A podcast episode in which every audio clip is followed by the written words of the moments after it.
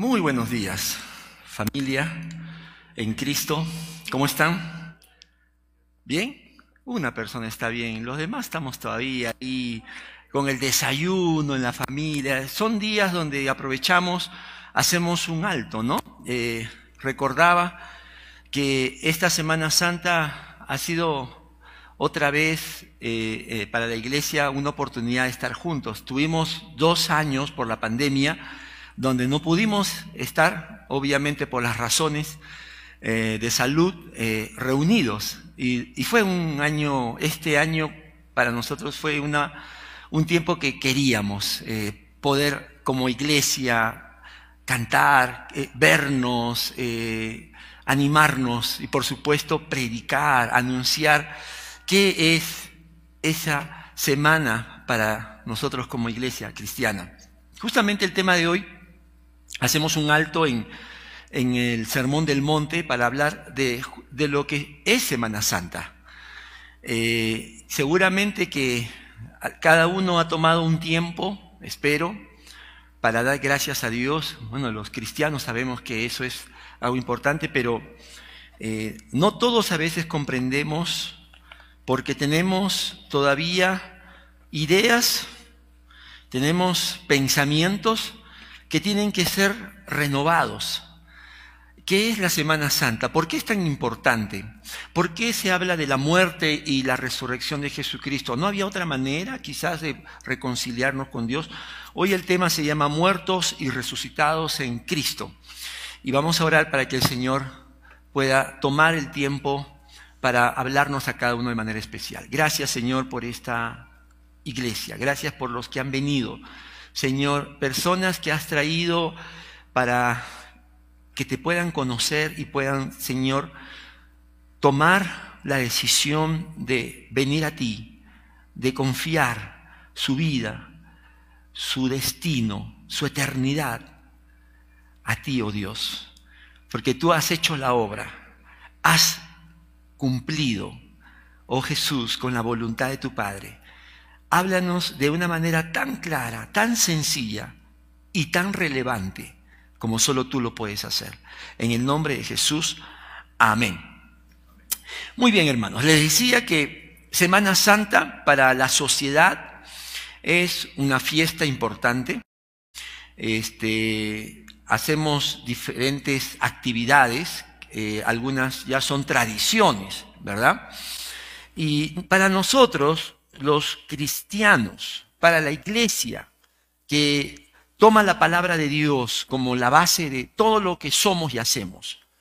La Semana Santa no es una, no debe ser solo una celebración de una semana, debe ser una constante adoración permanente. ¿Por qué? Porque cuando hablamos de la muerte y de la resurrección de Jesucristo, que la tenemos aquí como una decoración, pero son hechos históricos, estamos hablando del corazón del Evangelio. ¿Me entiende? Estamos hablando de lo central del Evangelio. Y Satanás quiere robarnos justamente estas realidades y estas verdades históricas para suplantarlo por fiestas y tradiciones. Por eso es que justo el tema de hoy va a estar basado en el libro de Colosenses. Te, invito a que abras la Biblia, si has traído tu Biblia. Eh, si no la has traído, no te preocupes porque los pasajes van a salir en en el ecran para que nos puedas seguir, pero te animamos a que puedas traer tu Biblia en la próxima oportunidad. El tema le puse hoy muertos y resucitados con Cristo, porque es la verdad espiritual que marca nuestro destino, marca el antes y, lo que ahora somos. Y antes de leer el pasaje de Colosenses, quiero un poquito que conozcamos el, contexto. a mí me gusta que la iglesia eh, no solamente escuche la palabra porque eh, la palabra de Dios es verdad trascendente, sino que sepan el contexto. Todo lo que tenemos en la Biblia fue escrito por una razón. Los autores lo escribieron a un público que necesitaba esa verdad. ¿Cuál fue el contexto de Colosenses? Bueno, Colosas era una ciudad en Asia que en un tiempo fue muy próspera, pero en el tiempo de Pablo, cuando Pablo escribió esta carta, ya la ciudad estaba en un decaimiento económico. en esta ciudad la gran mayoría era de origen gentil. Se entiende que gentil son todas las naciones que no son de Israel. Y en esta sociedad, la filosofía griega y sobre todo el llamado gnosticismo, o vamos a un poco a, dar eh, un mayor eh, contexto, era lo que influenciaba muchísimo. Pero también había un pequeño grupo, pero muy influyente, de, de judíos, los llamados judaizantes. Los judíos, a pesar que eran un grupo pequeño en Colosas, pero tenían también mucha influencia. Ahí Dios permitió una iglesia. Y la mayoría de los estudiosos eh, dicen que el que llevó justamente el Evangelio fue Epáfras. ¿Y quién fue Epáfras, pastor? Bueno, si quieres saber de él, está en Colosenses capítulo 1, eh, está ahí Pablo hablando en el versículo 7, habla de Epáfras. Y Epáfras eh, era el pastor de una iglesia en Colosa. Ustedes saben que las iglesias eran casas, eran grupos, como ahora le llamamos iglesias en casas. No, no había templo como aquí, no, eran casas. Epáfras tenía su iglesia en su casa. Eh, él muy probablemente llevó el Evangelio a Colosas y allí es donde el Evangelio fue creciendo. Y en la medida que la iglesia fue cada vez más eh, desarrollándose, también la influencia tanto gnóstica que vamos a explicar en qué consistía, como de los judíos, cada vez fue penetrando, fue penetrando. Epáfras entonces está preocupado porque en la iglesia se ha contaminado la verdad con filosofías y tradiciones de la sociedad. Y va a buscarlo a Pablo. Esto está en la Biblia. Pablo está en la cárcel, está en Roma, está preso, sin embargo, puede recibir visitas. Epafras es uno de los que va a buscarlo y le, abre su corazón y dice, Pablo, estoy preocupado porque la iglesia en Colosas está distorsionando el Evangelio por estas ideas y estas tradiciones que la sociedad acepta tan fácilmente. Y, ya la iglesia estaba viéndose esta, esta distorsión. Es ahí que Pablo escribe esta carta. Colosenses es una carta escrita para corregir la teología de los cristianos que habían aceptado estas influencias. Es una carta que si tú lees el capítulo 1, y ahora vamos rápidamente, vamos a ver algunos versículos, empieza con verdades, principios acerca de Jesús. ¿Por qué? Bueno, vamos a ver. Este, este gnosticismo que era una filosofía, eh, tenía que ver mucho con el misticismo, con el rechazo a la materia, con el rechazo a, todo lo que significa lo no espiritual. Entonces, este, los, los gnósticos, eh, por ejemplo, ¿cómo contaminaron a, a la iglesia cristiana? Porque decían, ¿sabes qué? Jesús no puede haber sido hombre porque la materia es mala, el cuerpo es malo, ¿no? E, e, es algo que tenemos que destruir. ¿Y sabes qué, digamos, idea distorsionada eh, penetraron en la iglesia? Decían, Jesucristo fue un fantasma, fue un espíritu que vivió entre nosotros, porque no podían negar la existencia de Jesucristo, porque había testigos que lo habían visto, habían los evangelios, etcétera, etcétera. Entonces decían, no, Jesucristo fue un ángel que descendió. No pudo ser hombre porque la materia es algo pecaminoso. Jesucristo es un ángel con autoridad de un alto rango que vivió pero no se contaminó, no tuvo hambre, no tuvo sueño. Jesucristo no sintió dolor. ¿Por qué? Porque era una, una divinidad alejada de todo lo humano. Mira, mira, crearon una versión de Jesús. Por el otro lado estaban los judíos. Y los judíos, fieles a, a sus leyes, a, a la ley de Moisés, decían, mira, Jesús no es el Mesías. Jesús fue un judío. Y Jesús cumplió la ley. Eso lo vimos cuando Pastor Benjamín nos compartió la palabra, que él no vino a abolir la ley, ¿verdad? Sino a cumplirla. Ya ves, Jesucristo está debajo de Moisés. Por lo tanto, si tú quieres realmente ser perdonado por, por, Dios, no, bueno, bueno, ya tú crees en Jesús, pero tienes que circuncidarte. Es una señal de limpieza. Tienes que guardar las fiestas que nosotros también guardamos. Y, tienes que, no, no debes comer tampoco animales impuros y seguir con toda la ley de Moisés. Resultado, tú vas a la iglesia de Colosas y habían hermanos que, no, no, yo no me contamino. Esta persona es, ay, no, tiene, un testimonio, tiene, ay, eh, no me contamino. Yo, eh, mi, mi, espiritualidad no, no, no se debe manchar, ¿me entiendes? Y habían otros que estaban así viendo, a ver, ¿qué está haciendo? ¿Cómo vive? ¿Cómo viste? el legalismo, ¿te imaginas? Como, cómo la iglesia se había influenciado. Por eso Epáfras estaba como pastor preocupado por el crecimiento espiritual. Y hermano, déjame decirte que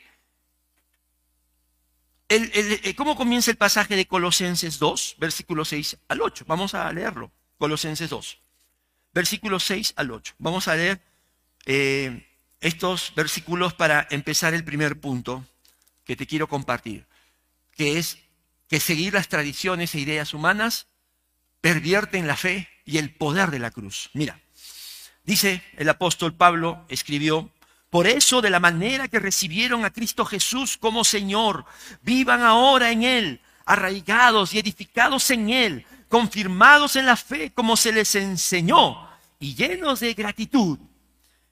Ese es el corazón de un pastor que ama a, sus hermanos, que ha sido llamado a, a poder guiar, enseñar, corregir, animar a la congregación.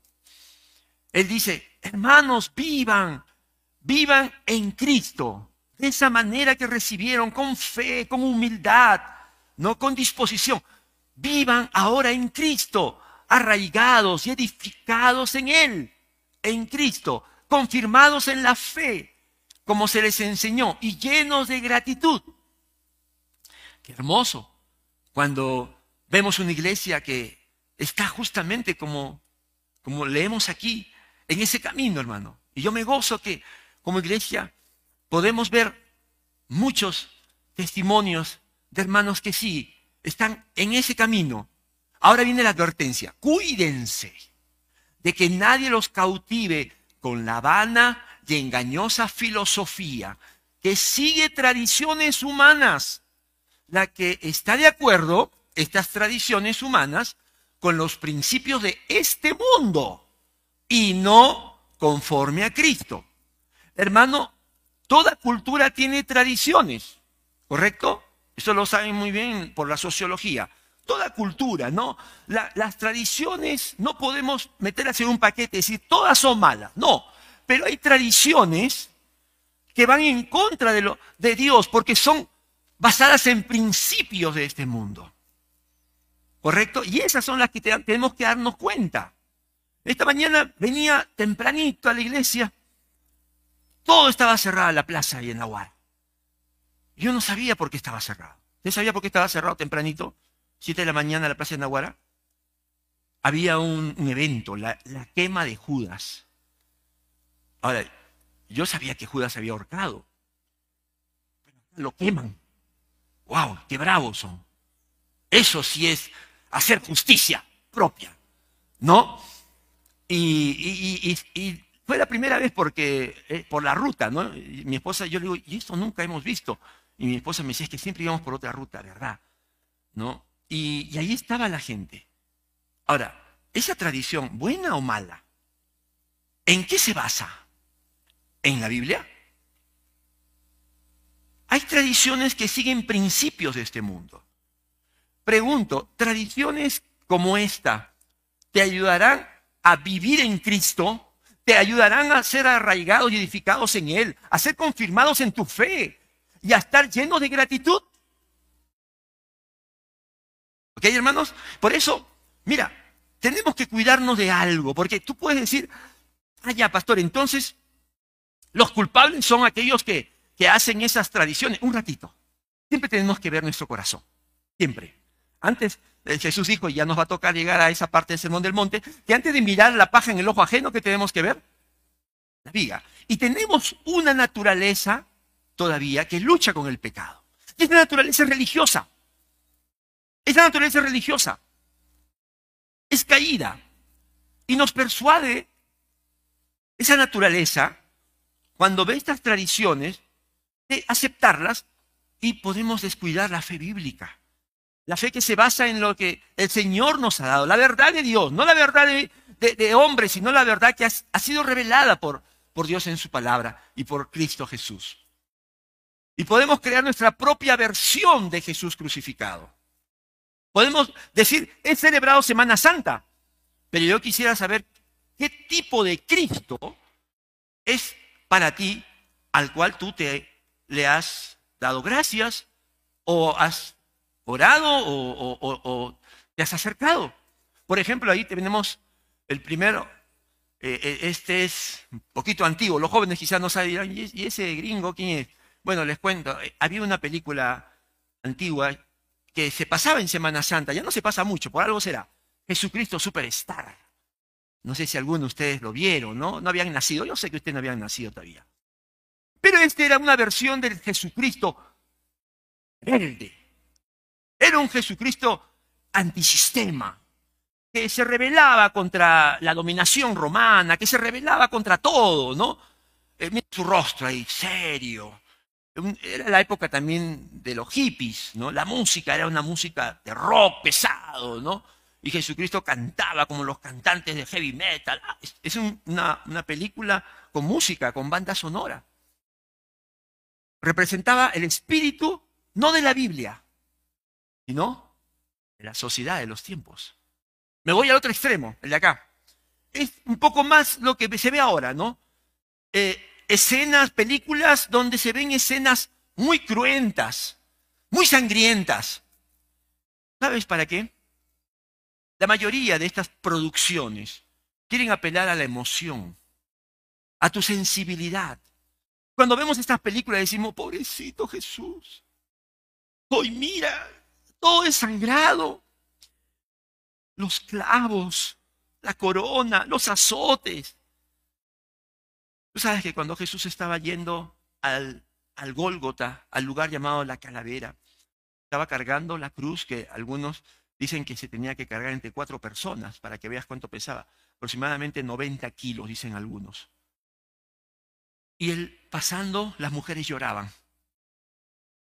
Las mujeres movidas por su compasión lloraban, ¿no? Pobrecito, ese hombre va a morir. Y Jesús las miró y le dijo, no lloren por mí, por ustedes. Porque si eso hacen con un justo, ¿qué no hará Dios con los pecadores que no se arrepienten? Ya vamos a llegar a ese punto, me voy a esperar un poquito más. Así que también hay películas que mueven emociones. Nosotros tenemos la palabra de Dios. ¿Para qué? Para no irnos a versiones de la sociedad, de la cultura. La, la del centro para mí es es muy, muy, muy destructiva. Eh, hay una serie, un cómic que se llama South, Park, South Park, South Park. Jóvenes, ¿saben cómo se llama la serie? So, ah, está bien. ¿A qué hora lo dan, hermano? Allá. Ah, es una serie, una de las mayores audiencias de jóvenes. Y miren cómo presenta a Jesús. Jesús es un loser, Mira con el ojo morado. El diablo le dio su chiquita. Se burlan. Bueno, todo en esa serie es burla, ¿no? Y los jóvenes entonces ven a un Jesús eh, tan rebajado, ¿no? Que mendiga el amor cada vez que aparece, porque aparece a veces como un personaje recurrente, ¿no? No hay temor de Dios, aparece como alguien que, suplica su atención, ¿no? Eh, que está digamos, arrastrándose por el mundo porque nadie le hace caso. Mira, hermano, hoy, esta mañana, este pasaje de Colosenses nos va a ayudar para no creer y desmitificar todas estas versiones. ¿Ok? Entonces, vamos a ver en el pasaje cómo los jóvenes deben conocer la palabra batidos, ¿no? Los que hacen sus, sus ejercicios toman sus batidos, ¿no? Y en esos batidos ponen proteína. ¿Qué más ponen? A ver, mi hermano, que usted es un especialista. ¿Qué se echa en un batido? De todo, ¿no? Proteína, fruta, leche. Ya le piden la. Él es doctor, pídanle la receta. Pero, como que Pablo entonces va a darnos unos batidos, pero de doctrina. Miren lo que dice el versículo 9. Para, para ir eliminando estas ideas equivocadas acerca de Cristo, de la cruz, de la resurrección. Versículo 9, estoy siguiendo el pasaje de Colosenses 2. Jesús es Dios infinito y verdadero hombre. Dice, toda la plenitud de la divinidad habita en forma corporal en Cristo. Ahí está el batido. un buen concentrado de doctrina. Toda la plenitud. Cristo es infinitamente Dios, verdaderamente Dios. Pero se hizo hombre. Habitó, sí, con un cuerpo humano, lo que los gnósticos querían rechazar. No. Para no contaminarse. No, sí, se hizo hombre, tuvo hambre, tuvo sueño, sintió cada, cada uno de, de los azotes. Pero eso no fue lo peor. Ahora vamos a llegar a ese punto. Número dos. Sigo leyendo, está en orden. Versículo 10. Jesús es la plenitud del creyente. Otro batido doctrinal poderoso para aquellos que están buscando en experiencias, que están buscando nuevas revelaciones, como los místicos, gnósticos. Y en Él, que es la cabeza de todo poder y autoridad, ustedes han recibido esa plenitud. Él es la cabeza de todo lo que existe, de la iglesia. Le decía Pablo. Y ustedes en Él están completos, tienen todo para la vida nueva. Tienen todo también para su madurez. Tercero, en Jesús somos liberados del poder del pecado. Versículo 11.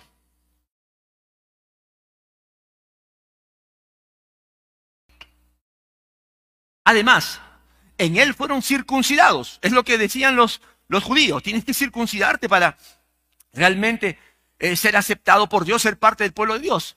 Dice, no, Pablo dice, en él fuimos circuncidados, no por mano humana, sino con la circuncisión que consiste en despojarse del cuerpo pecaminoso. Esta circuncisión la efectuó Cristo.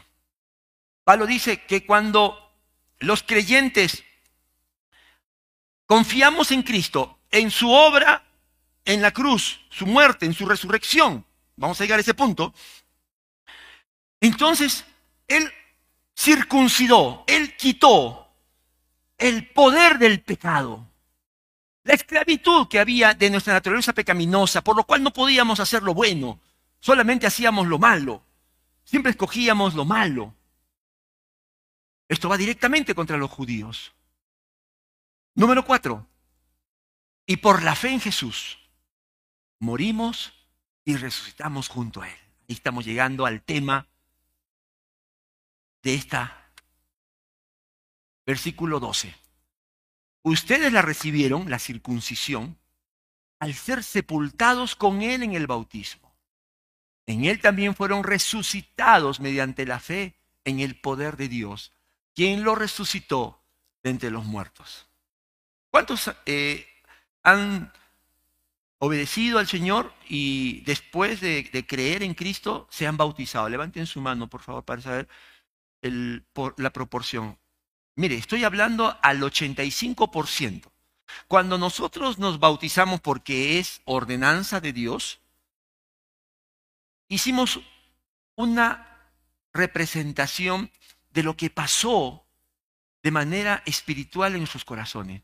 Cuando entramos al agua, estábamos qué? Sepultados. ¿Sepultados a qué? Mundo, al pecado, Y cuando salimos del agua, ¿te acuerdas? No sé si cuando te acuerdas tu bautismo, cuando estabas debajo del agua, para algunos es un tiempo interminable, ¿no? Pastor, déjeme ahí para que salga toda la el pecado. Hermano, vuelve a hacer tu curso, ¿ya? Porque el agua no te lava, no te limpia de pecado. Pero, y cuando saliste, yo me acuerdo a los 12 años, lo tengo fresco, todavía mis neuronas me funcionan, ¿no? Uno sale, como a una nueva vida, ¿no? Es una representación de lo que pasó en el momento que pusimos nuestra fe en la muerte y la resurrección de Jesucristo. Fuimos resucitados con el poder de Dios, como Cristo también fue resucitado. Mira, entonces Pablo está dando doctrina. Quiere que la iglesia no se desvíe, ya está influenciada, pero está corrigiendo.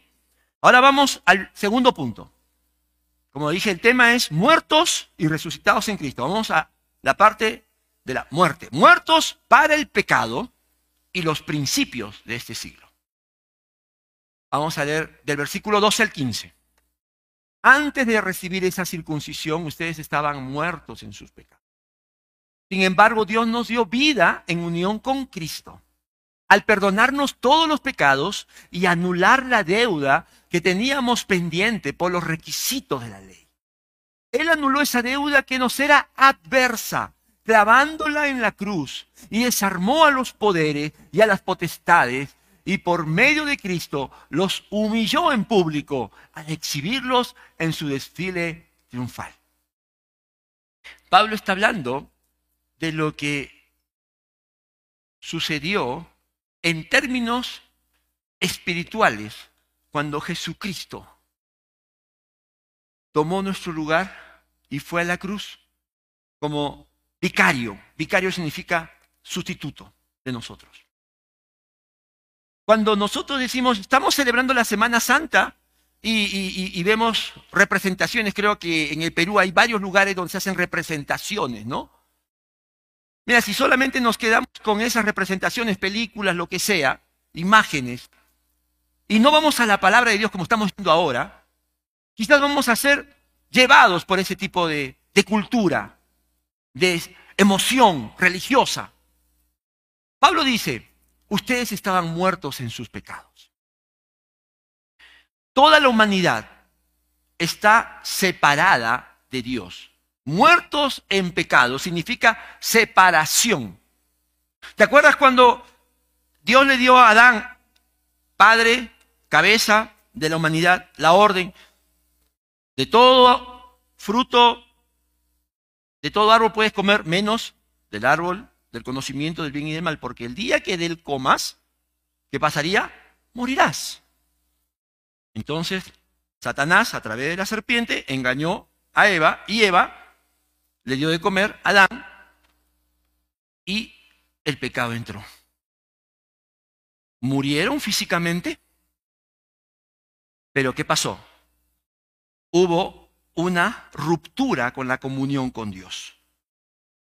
Y Dios los expulsó del Edén. Les estaba mostrando que esa comunión se había, había muerto, se había perdido. Amados, todos, toda la raza humana, al nacer, estamos muertos, separados de Dios. Cuando hablamos de Semana Santa estamos hablando de que Dios no nos dejó en esa condición. Dice, sin embargo, mira la iniciativa de Dios. Dios nos dio vida, Dios tomó la iniciativa, no nos dejó en esa condición, nos dio vida en unión con Cristo. ¿Cómo? Al perdonarnos los pecados más, más graves. Todos, todos los pecados. Ahí lo vamos a ver un rato. Cuando Jesucristo fue a la cruz, no, no lo veamos como una víctima de la injusticia. Era el plan de Dios, determinado en un pacto eterno. Y desde Génesis 3.15, prometido que de la simiente de la mujer vendría uno que le pisaría la cabeza a la serpiente. Él es ese Salvador que está viniendo a morir no porque los judíos se salieron con la suya, no, porque era el plan de Dios perdonar a través de la muerte del único justo. Del único. No había otra forma. La Biblia dice dentro de la ley de Dios que no se puede mover porque representa el carácter santo de Dios que sin sangre no hay remisión de pecados. Tiene que haber muerte del el que ha cometido el, el delito para que haya un, una paz con Dios. Pero eso significaría que nosotros tendríamos que morir. Ahora dice que Él murió por todos nuestros pecados. Hermanos, en la maldición que significaba ser, crucificado, se ponía un letrero. ¿Sabían ustedes? Y cuando Jesús fue crucificado, había un letrero ahí. ¿Sabes qué decía ese letrero? Ese letrero decía la causa por la cual estaba siendo tú castigado, condenado. Jesucristo no le pudieron encontrar pecado alguno. Los testigos se contradecían, mentían. Pero al final cuando, cuando los judíos dijeron, tú estás blasfemando porque te haces igual a Dios. No, dijeron, esa fue la causa, supuestamente, bajo su, su visión religiosa. Pero ¿qué puso? ¿Qué puso Pilato? ¿Te acuerdas? Jesús, Nazareno y de los judíos. Por eso, por, esa, por ese pecado lo crucificaron.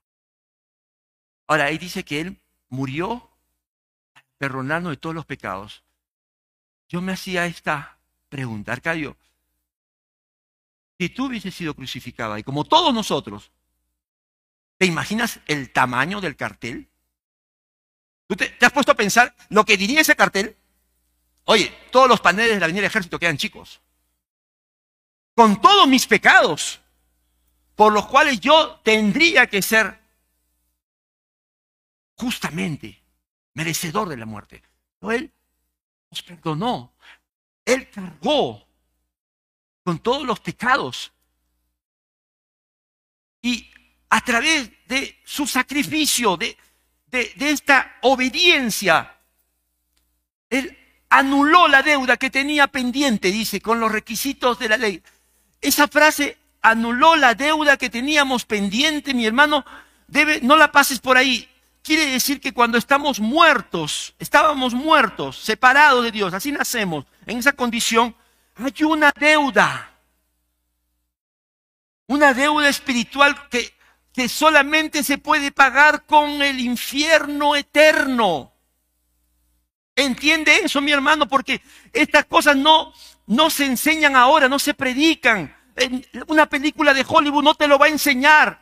¿Me entiendes? Ahí está todo superficial, todo es una versión romántica. Pero toda persona sin fe en Dios, sin fe en Jesucristo, tiene una deuda impagable que solamente... Mira, el Señor nos creó para pasar una eternidad con Él. ¿Correcto? Tenemos un alma que no se destruye porque el Espíritu de Dios, el Señor sopló y nos dio esta parte inmaterial. Entonces, esa eternidad o la pasamos con Dios por gracia, no por obras en su gloria o la pasamos eternamente en el infierno. Esa es la deuda. Y nuevamente, Dios tomó la iniciativa. Y como ninguno de nosotros podía ir a esa cruz para morir por nosotros o por nuestros seres queridos, Él envió al único, al justo, al Hijo de Dios, Jesucristo. Infinito Dios, pero sin pecado.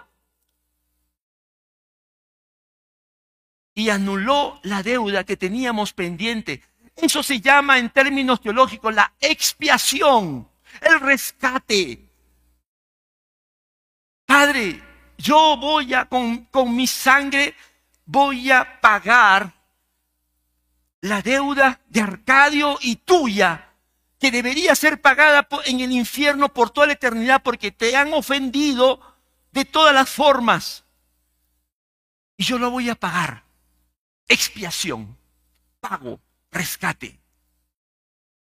que nunca podíamos nosotros por nuestras buenas obras. No, no, no te engañes, como decían los judíos a, los clientes de Colosas, cumple las reglas, esfuérzate, haz penitencia, haz peregrinaje. No. Entonces, ¿para qué murió Cristo? Él es el único que pudo pagar la deuda que teníamos pendiente por los requisitos de la ley. Él anuló esa deuda, dice que nos era adversa, clavándola en la cruz. ¿Tú te imaginas el cartel de tus pecados, de los míos? De unas dimensiones que, Dios mío, no, no, no, no cabería quizás en, este lugar. Y Jesucristo, con la expiación, con el pago, pone allí un, una sentencia cumplida. Ya no vas a ir al infierno. Ya no tienes que tener miedo. Cuando te presentes, mi Padre, Él no te va a condenar, porque ya pagué por ti. ¿Cuánto dicen a mí? ¿Eso te lo dice Hollywood? Pero está en la palabra de Dios. Y dice que esa deuda que era no ser adversa, clavándola en la cruz. Y ahora mira la otra parte. Desarmó a los poderes y a las potestades. Y por medio de Cristo los humilló en público al exhibirlos en su desfile triunfal. Tomando la, costumbre de los romanos de que cuando entraban a una, a una ciudad que ellos conquistaban o a su propia ciudad, ellos ponían a, a los, al ejército vencido, lo ponían ahí para que desfile y todo el mundo diga, han sido derrotados. Esa es la idea de Pablo. ¿Sabes? En esa cruz, Cristo venció a Satanás, venció a todas huestes de maldad. Ya no, ya no tenemos que temer o humillarnos ante lo que Satanás puede hacer, porque ya Cristo lo venció. Esta cruz entonces es una muestra del amor, pero también del poder que desarmó, el poder espiritual. Porque, y eso en teología, ¿sabes cómo se llama? Propiciación. ¿Qué es la propiciación? Es que ya no estamos bajo la ira de Dios, sino ahora Cristo nos ha hecho propicios. Favor, Dios nos mira, ya no somos objetos de ira, ahora nos mira con agrado. ¿Por qué? Porque ya Cristo satisfizo la ira de Dios. Y, y, estas huestes espirituales entonces ya no nos pueden atacar con vergüenza, con culpa, con remordimiento, y, querernos hacernos vivir como antes. Ahora vamos a llegar a la resurrección. Ahora tenemos una nueva vida. El diablo ha sido derrotado, mi hermano. En esa cruz, resumiendo, pagó mi deuda de todos mis pecados, expiación. Y a los ojos de Dios, Dios ya no me ve como un objeto de su ira, sino me ve como su hijo adoptado por gracia y por eso Él dice, no te dejaré, no te abandonaré. Y si tú todavía tienes remordimiento, todavía tienes culpa, olvídate de eso. Eso, eso es de tu naturaleza todavía que necesita confiar en la palabra de Dios. Venció a Satanás y a sus huestes de maldad. Ahí tienen ustedes una imagen del letrero. Imagínate cómo sería el nuestro. El letrero tenía tres idiomas. El arameo, el latín y el griego. Hermano, déjame decirte, para, para quitar esta idea de Hollywood y de la cultura, ¿no? Que lo que Jesús eh, padeció mucho más. No fue clavos, no fue látigos, no fue burlas. Todo eso, por supuesto, que lo experimentó. Y todo eso, por supuesto, que eh, agravaba más su situación. Pero lo que Jesús más expresó dolor, angustia en Getsemaní y en la cruz fue que sabía que para pagar esos pecados tenía que la ira de Dios recaer sobre él. La ira santa infinita, hermano, infinita. ¿eh? Acuérdate, el infierno es una eternidad. Caería sobre el Hijo de Dios, sin pecado, pero llevando voluntariamente nuestros pecados. Dice Marcos 15, del 33 al 34. Desde el mediodía y hasta la media tarde quedó toda la tierra en oscuridad. A las 3 de la tarde Jesús gritó a voz en cuello, Eloi, Eloi, lama sabactani, que significa, Dios mío, Dios mío, ¿por qué me has desamparado? Jesucristo. Sabemos que todo el castigo que sufrió humanamente era injusto y fue, fue tan violento. Pero hermano, no te quedes con la visión de los que no saben la palabra de Dios y decir como las mujeres, ay pobrecito, mira cómo lo están castigando. Eso no es nada comparado con la separación eterna, la muerte eterna en el infierno. Y eso experimentó Jesús. Jesús experimentó el infierno en la cruz. En la cruz Jesús experimentó tres horas la ira de Dios. Pastor, un ratito. Los que están avisados, los que están moscas.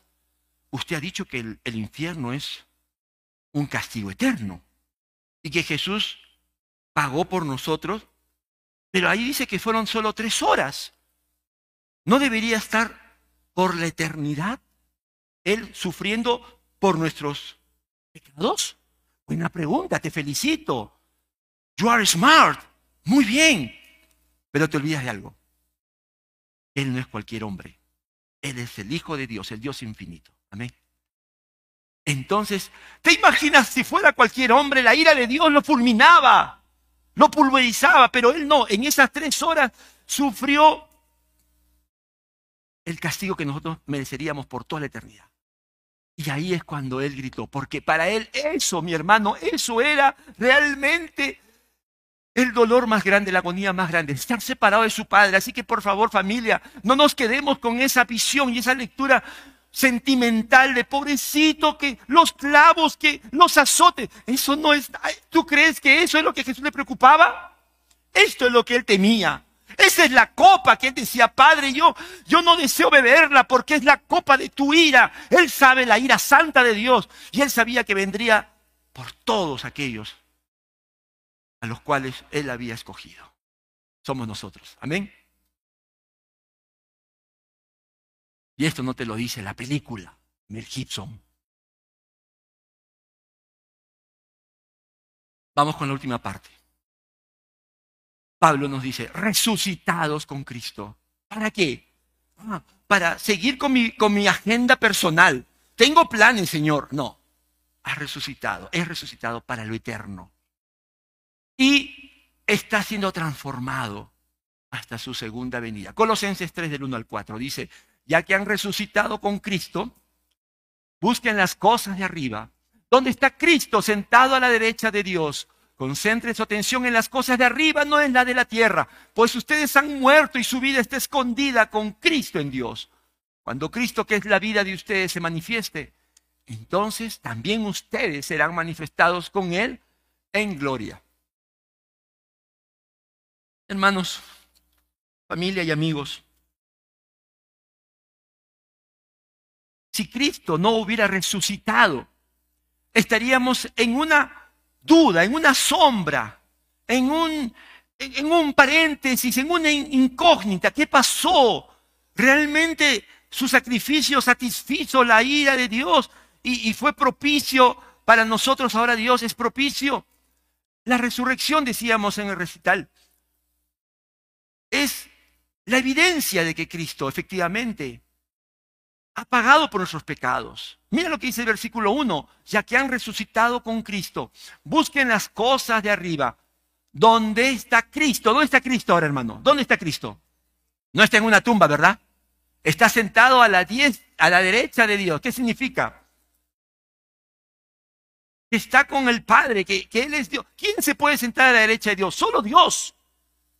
Por eso, esta resurrección nos confirma que Jesús es el unigénito Hijo de Dios. Romanos 1.4 dice, pero que según el Espíritu de Santidad fue designado con poder Hijo de Dios por la resurrección. Él es Jesucristo nuestro Señor. La, resurrección es la confirmación entonces que Jesucristo todo lo que enseñó, todo lo que dijo acerca de Dios, que, que Dios en su gracia nos está dando esta, esta salvación inmerecida a través de Él. Yo soy el camino, la verdad y la vida. Nadie llega al Padre sino por mí. Era cierto. Cuando Él dijo que Él era el, Mesías, el enviado de Dios, era cierto. Cuando Él dijo que moriría pero resucitaría, era cierto. Todo es evidencias de que no fue un fanático, no fue un charlatán. Y a ese Cristo a, a quien nosotros seguimos. Segundo, estoy siguiendo el pasaje de Colosenses 3. La resurrección de Jesús nos muestra que estamos unidos a Él y gozamos de una nueva vida. ¿No? Acuérdate, dice, eh, si ya que han resucitado con Cristo, busquen las cosas de arriba.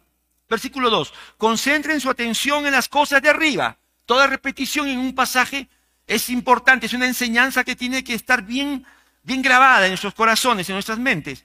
Concentren su atención en las cosas de arriba, no en las de la tierra, pues ustedes han muerto y, su vida está escondida con Cristo en Dios. La resurrección nos, nos muestra que hemos nacido para las cosas espirituales, lo que antes nosotros no, no entendíamos, no buscábamos, solo veíamos lo temporal, queríamos ya la plata en mano, queríamos el amor, ya, queríamos la pareja, queríamos la, todos nuestros sueños, el trabajo, ya, no, ahora por la resurrección. Empezamos, como dice Pablo en 2 Corintios 4, 14 y 18, ver lo, lo, lo invisible. Dice, pues sabemos que aquel que resucitó al Señor Jesús, nos resucitará también a nosotros con Él y nos llevará junto con ustedes a su presencia. Así que no nos fijamos en lo, en lo visible, sino en lo invisible, ya que lo que se ve es pasajero, mientras que lo que se ve es eterno. ¿Quieres saber si realmente has nacido para una nueva vida? Tu tu decisión, que tú dices, he, he, tomado mi decisión, pastor, no, yo, yo de pequeño iba a la iglesia, ¿no? Muy buena iglesia, yo cumplía con... Ok, ahora tienes un amor a Dios por encima de lo que tú quieres. Ahora tú buscas la voluntad de Dios. Ahora tú vives por fe. Ahora tú vives para los propósitos de Dios. O todavía Dios es para ti el, el, el chico de los pedidos. ¿Ah? el, el este, pedidos ya. Porque si tú dices, no, pastor, no se preocupe, yo tomé mi decisión hace unos años, sí, sí, sí, efectivamente me hicieron para orar, yo oré y, sí, pero tu carácter no cambia, tus sueños siguen siendo sueños terrenales, tu, tu, tu odio, tu resentimiento, tus prejuicios, todo te gobierna. Entonces, ¿dónde está la resurrección de Cristo en ti, mi hermano? Y te lo digo por amor, porque no quiero que después digas, no me dijeron. El gran pastor Charles Spurgeon decía lo siguiente, si las personas se van al infierno, que pasen por encima de los cristianos, de nuestros cuerpos muertos. ¿Sabes qué decía? ¿Por qué decía eso el pastor? Porque hay que decir estas cosas a nuestros seres amados. Sí, hay que decirlo con sabiduría, hay que decirlo obviamente llenos del Espíritu, hay que decirlo en el tiempo que, que, como Jesús lo hizo también, ¿no? Buscando también una relación que nos ayude. Pero que nadie diga, no me dijiste. No me dijiste. El día de ayer estaba yo justo preparando, quería preparar todo, mente, corazón. Dije, voy a buscar una alabanza. Estaba buscando en el Monte Calvario. Quería cantarlo con ustedes, pero ya me están haciendo señas. Pero eh, estaba buscando esta alabanza que es muy hermosa, que nos resume un poco de lo que estamos hablando, o bastante. Y de pronto veo en el YouTube de un pastor que nunca, nunca yo recomiendo, pero decía mensaje por Domingo de Resurrección. Y me dio curiosidad. Y le di clic. Link. La prédica duraba 35 minutos.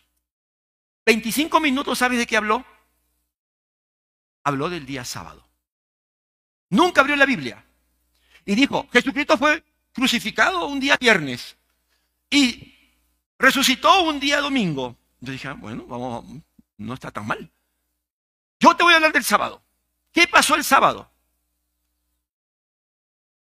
El sábado es un tiempo donde tú tienes que esperar que Dios cumpla tu sueño.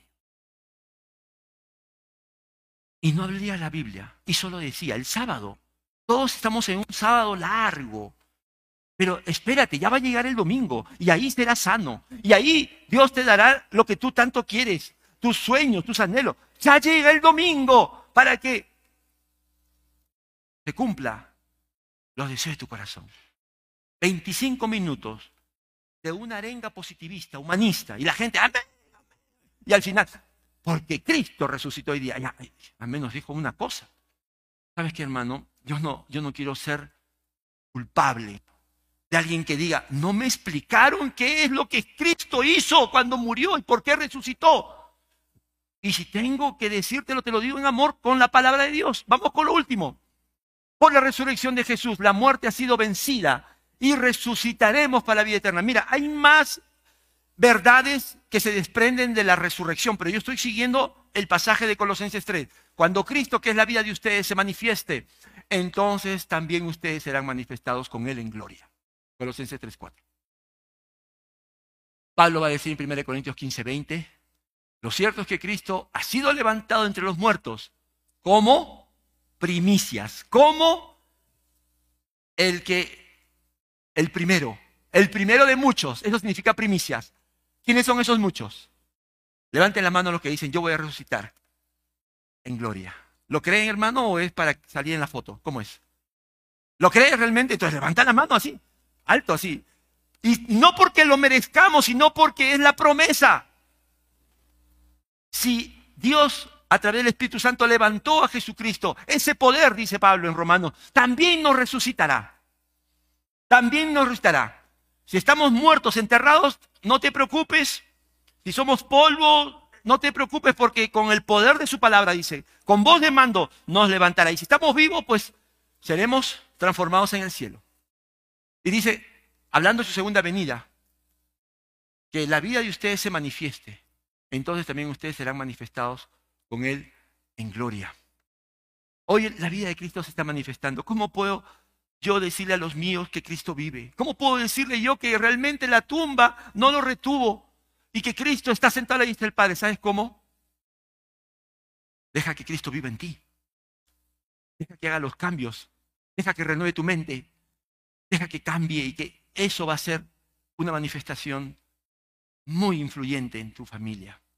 Pero llegará un momento, como dice aquí, que cuando Cristo se manifieste, está hablando de su segunda venida, ahí sí seremos manifestados con Él en gloria. Ya no habrá, mira, ya no habrá pecado. La naturaleza pecaminosa será quitada. Nuestro nuestra vida, nuestra mente, nuestra conciencia, todo va a ser perfecta. No vamos a ser atraídos por el pecado, sino nuestro deleite va a ser dar la gloria, la alabanza, servir a nuestro Señor de una manera eterna. Y vamos a tener por eso una vida con Él eterna para poder hacer todo esto. Hermano, por eso celebramos la victoria de Jesús sobre el pecado la muerte y el enemigo de nuestras almas, Satanás. Que estas verdades sostengan nuestra fe en Jesús y sigamos predicando al Jesús crucificado por nuestros pecados, que vive y reina y está a la diestra del Padre. Amén. Vamos a orar.